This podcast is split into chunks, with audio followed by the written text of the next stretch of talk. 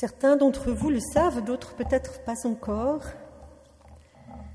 L'aumônier qui est de garde à l'hôpital cantonal commence sa garde par la prière. La prière de l'aumônerie tous les matins à 9h moins le quart. N'hésitez pas, venez, c'est ouvert à tous.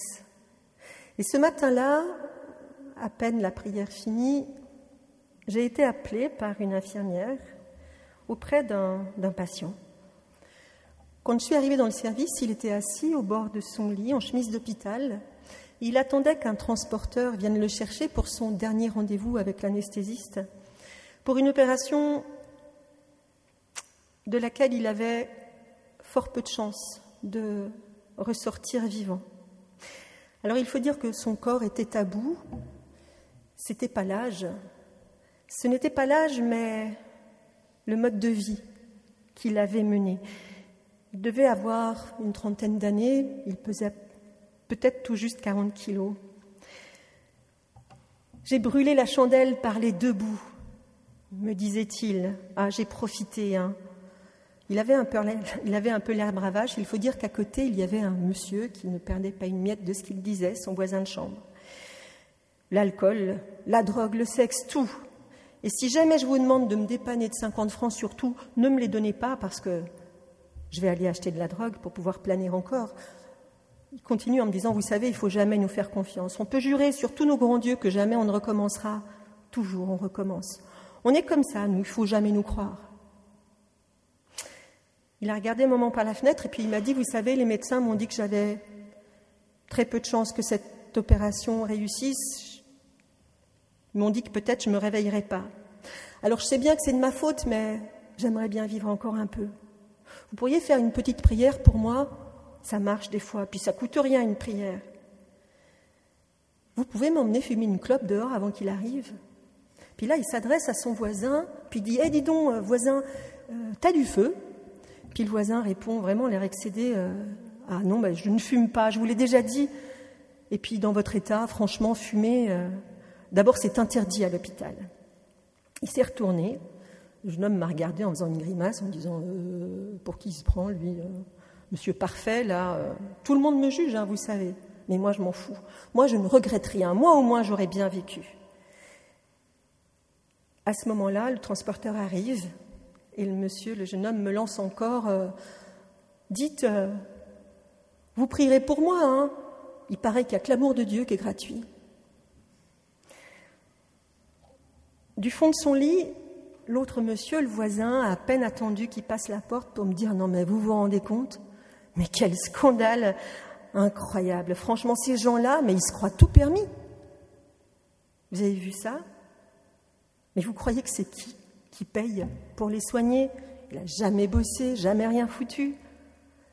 Moi, je suis chrétien, vous savez, mais franchement, ces gens-là, ils se foutent de la gueule de tout le monde. Ils pensent vraiment que tout leur est dû. Franchement, si, vraiment l'amour de Dieu était gratuit, ça servirait à quoi d'être chrétien? L'indignation et la colère de, de ce monsieur m'a fait penser aux pharisiens et aux scribes de ce passage qu'on vient d'entendre. Et ce matin-là, mieux que personne à l'hôpital, ce monsieur, je pense, comprenait totalement les murmures des pharisiens, de ces hommes bien rangés, qui faisaient tout comme il faut, de ces hommes très religieux qui ne comprenaient pas l'attitude de Jésus de Nazareth. Parce que franchement, ce Jésus de Nazareth, s'il était vraiment le prophète qu'il disait être, le prophète qu'il croyait être, il le saurait qu'on ne mange pas avec ces gens-là, les pharisiens, les collecteurs d'impôts. S'il était vraiment prophète, et c'est ce qu'il croit, pourquoi est-ce qu'il mange avec les collecteurs d'impôts et les pêcheurs alors malgré le temps qui les sépare, les murmures de ces pharisiens et la question du voisin de chambre de ce jeune homme sont les mêmes. En tout cas, elles portent trois questions identiques, deux questions théologiques et une question très pratique. Les deux questions théologiques, ce sont celles de la gratuité, de l'amour de Dieu, ce qu'on appelle la grâce. La deuxième, c'est celle de la conversion. Et la troisième, très pratique, c'est celle de ce qui peut être la source de notre joie. Alors, comme, à son habitude à ces questions, Jésus répond de manière indirecte. Il utilise trois comparaisons, trois paraboles, comme on dit. Il fait trois rapprochements au sens littéral. Et ces trois rapprochements nous ouvrent à une logique qui est complètement autre que celle du donnant-donnant. Les trois petites histoires qu'il propose, qu'il oppose à notre indignation, à notre incompréhension, nous projettent au cœur même de son évangile, au cœur de la gratuité totale, de l'amour de Dieu. Un amour tellement gratuit qu'il pourrait vraiment être pour nous qui croyons, la source d'une joie profonde que rien ne peut atteindre, si seulement, si seulement on en prenait la vraie mesure et si seulement, si seulement nous savions nous réjouir du bonheur des autres. Tout commence avec l'histoire d'une brebis perdue et retrouvée que Jésus conclut en disant à vous, je dis que de même, il y aura de la joie dans le ciel pour un seul pécheur qui se convertit, plus que pour 99 autres qui n'ont pas besoin de le faire.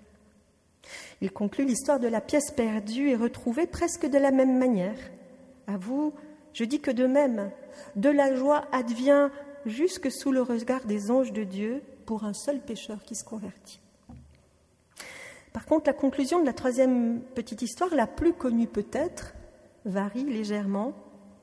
Faisons la fête. Faisons la fête parce que celui-ci, mon fils, était mort et il est revenu à la vie, il était perdu et il a été trouvé. Alors le lecteur entend au premier abord ce qu'il a l'habitude d'entendre. Dans l'histoire de la brebis perdue, de la pièce perdue, Jésus parle ouvertement de la conversion des pécheurs. Quelque chose qui a à voir avec le repentir, du moins le pensons-nous en tout cas quelque chose qui a à voir avec la remise en question, si on traduit le mot grec au plus serré. Mais au-delà de ça, quelle conclusion tirer de ces trois histoires? Traditionnellement, il y a deux pistes d'interprétation qui nous sont proposées. La première, c'est d'identifier le berger, la femme et le père à Dieu lui-même. Nous, nous sommes invités à ce moment-là à nous mettre à la place de la brebis, de la pièce ou du fils la deuxième, c'est que le lecteur est invité à s'identifier lui-même à la brebis perdue, à la pièce perdue et au Fils.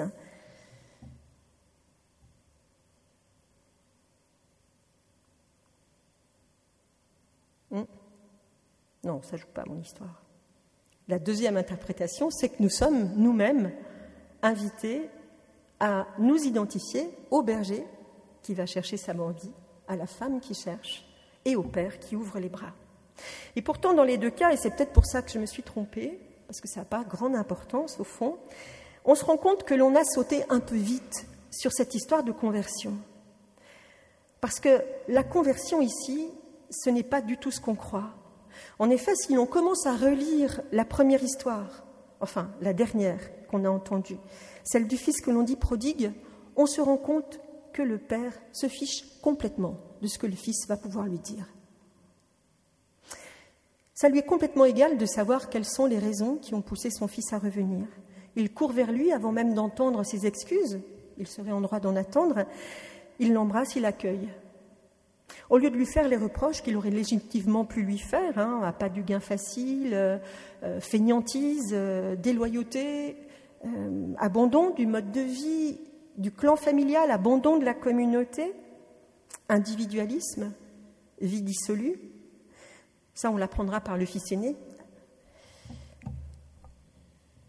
Pour les scribes et les pharisiens qui murmurent en voyant Jésus manger avec ces gens-là, le fils cadet appartient très clairement à la catégorie des pécheurs, c'est-à-dire à la catégorie de ceux qui manquent, gravement à ceux qu'il est bon de faire, qu'il est juste de faire.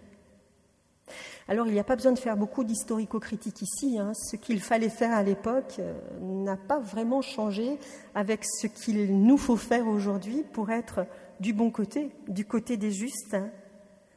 Il est juste de faire ce qui est prescrit par la loi, de respecter les codes sociaux, les rites religieux, qui sont, Dieu merci, bien moins nombreux pour nous aujourd'hui chrétiens que pour les pharisiens de l'époque. Respecter un minimum de code moraux. Ce qu'il est juste de faire, c'est de nourrir son père et sa mère, d'être loyal avec les siens, de prendre sa place dans notre société, d'obéir à ses lois, tout d'abord parce que nous n'avons pas le choix. Nous avons à vivre ensemble dans la même société, nous avons ensemble, si possible, à la construire, à la rendre meilleure. Mais la question des pharisiens va plus loin et peut-être même que le coup de gueule de ce monsieur dans sa chambre d'hôpital aussi. En effet, Dieu accueillerait-il en son sein indifféremment les justes et les pécheurs? Ceux qui font le bien, ceux qui font le mal, ceux qui ont eu une vie droite et féconde avec le souci du bien commun et ceux qui n'ont vécu qu'en se souciant de leur intérêt propre. Cette croyance en un jugement de Dieu à la fin des temps, mettant à part les justes pour une récompense éternelle et les autres pour un châtiment éternel, dans le meilleur des cas pour le néant, était extrêmement courante au temps des pharisiens et des scribes contemporains de Jésus. Mais cette idée a la dent dure, et on la retrouve encore aujourd'hui. Elle était là après la mort et la résurrection du Christ, comme si sa mort et sa résurrection n'avaient même pas réussi à en changer quelque chose. Il faut bien le reconnaître, encore aujourd'hui, les chrétiens que nous sommes ont vraiment du mal, du mal à s'affranchir de cette logique toute humaine de la rétribution au mérite, du donnant-donnant. Alors, notre très légitime besoin de justice y est pour beaucoup. Et puisque la vie n'est pas juste, ou bien alors très rarement, eh bien il est très réconfortant de croire qu'un jour, quand même, un jour, un jour, le bien sera récompensé, le mal sera puni. Ultimement, en Dieu. Alors réconfortant, oui, mais dans une triste mesure, parce que si on y pense, est-ce que cette petite consolation-là peut être, peut devenir la source d'une joie que rien ne peut atteindre. Ce que Jésus laisse entrevoir ici est tellement difficile à accepter au fond que de ces passages qu'on a entendus entre autres dans la droite ligne des convictions de l'époque, avant la venue de Jésus, il en a été déduit que ce repentir était nécessaire pour être aimé de Dieu, pour être pardonné, que la conversion était la condition du salut. Hors de l'Église, d'ailleurs, disent nos voisins, pas de salut. Pourtant, la conversion dont vient nous parler Jésus ici est autre. Elle ne parle pas de repentir, elle ne parle pas non plus de croyance religieuse, et c'est vraiment très déroutant. La conversion dans les trois petites histoires, c'est quelque chose qui commence par une mise en chemin, par une mise en route. Oui, par un retournement, comme on traduit souvent le mot conversion, qu'on ne sait pas très bien traduire en fait. Mais ce n'est pas la brebis qui se retourne. Elle, elle est juste allée brouter ailleurs. C'est le berger. C'est le berger qui quitte le troupeau, qui quitte les autres et qui se met en marche d'un verbe qui en grec évoque les longues marches dans des contrées inaccessibles, d'accès difficile pour le moins, pour aller chercher cette brebis qui était partie brouter ailleurs. Il la trouve, il la place sur ses épaules et il la porte. C'est encore moins la pièce perdue qui est concernée par cette question de conversion. C'est la femme, là aussi, qui la cherche. Alors vous pourriez me dire, oui, mais là, dans, l'histoire du fils, là, il se, il repent. Il revient, il se repent. Eh bien, c'est un peu plus compliqué parce que si on regarde ce qui se passe sans préjugés, on se rend compte que le fils cadet dont on aimerait bien croire qu'il s'est repenti, eh bien il ne rentre pas du tout chez son père parce qu'il pense avoir mal agi. Alors oui, il prend du recul, il réfléchit, mais s'il rentre, c'est par opportunisme. Il rentre parce qu'il a faim. Il revient sur sa situation, il réfléchit, oui, il se dit pas j'ai mal agi, hein, ce que j'ai fait, c'était pas bien. Il se dit, même les ouvriers de mon père mangent mieux que moi. Il ne dit pas j'ai péché, mais il dit je dirais que j'ai péché. Lui dit juste je suis perdu. C'est le Père qui est pris aux entrailles en le voyant arriver de loin. C'est le Père qui ouvre ses bras et qui n'attendra pas que, lui, que le Fils lui serve ce beau discours qu'il lui a préparé. Ce qui compte pour le Père, c'est que son deuxième Fils soit là. C'est la relation qui redevient possible. C'est l'unité enfin retrouvée. Vous voyez, là, il n'est pas question de conversion au sens religieux du terme, ni même de repentance. Ce dont il est vraiment question ici, c'est de l'énormité de l'amour de Dieu. L'énormité que Dieu nous porte et qui s'est concrétisée, qui a pris corps en Jésus-Christ, qui se donne tout entier. Un amour sans condition, vraiment, un amour qui nous attend, qui nous cherche, mais qui cherche tous les humains. Un amour qui nous invite à chercher aussi, qui nous invite à attendre. Un amour qui n'aura de cesse de retrouver sa complétude. Un amour qui nous accueille et qui espère un jour nous voir capables d'accueillir à notre tour. On le voit bien, l'enjeu ici, c'est d'arriver à changer radicalement de logique. Si l'on identifie le berger, la femme et le Père à Dieu, l'enjeu est de comprendre que quiconque se perd, quoi que ce soit qui soit perdu, sera trouvé ultimement un jour, quoi qu'il arrive. Si l'on s'identifie soi-même au berger, à la femme ou au Père, alors l'enjeu n'est pas de savoir si nous serions sauvés ou de quoi, mais de savoir qui nous pourrions sauver et de quoi Qui nous sommes en mesure d'accueillir, sans question, sans condition, de porter. Alors ça ne résout pas nos questions, hein, parce que j'entends encore la voix de ce monsieur dans son lit d'hôpital dire non mais franchement, si l'amour de Dieu était vraiment gratuit, ça sert à quoi, ultimement, d'être chrétien? Ce sentiment d'injustice, il n'y a pas grand-chose qui puisse l'effacer. Vous l'avez remarqué, cette question, c'était la même que celle que pose le fils aîné qui revient des champs, qui a bossé sans avoir salaire, nous dit le texte, qui est resté, qui a sans doute pris sur lui, comme on dit, qui entend les chants, qui entend la, musique, qui voit les danses, qui appelle un des serviteurs de son père et qui lui dit Mais qu'est-ce que c'est que ça? Qu'est-ce qui se passe? L'ouvrier lui raconte que son frère est revenu et, le fils dit, mais jamais pour moi il n'y a eu ni récompense ni fête. À quoi tout ce que j'ai fait? A-t-il donc servi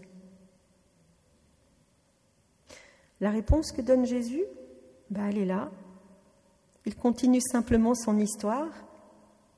Le fils aîné, nous dit-il, est si en colère qu'il ne veut pas rentrer partager la joie générale.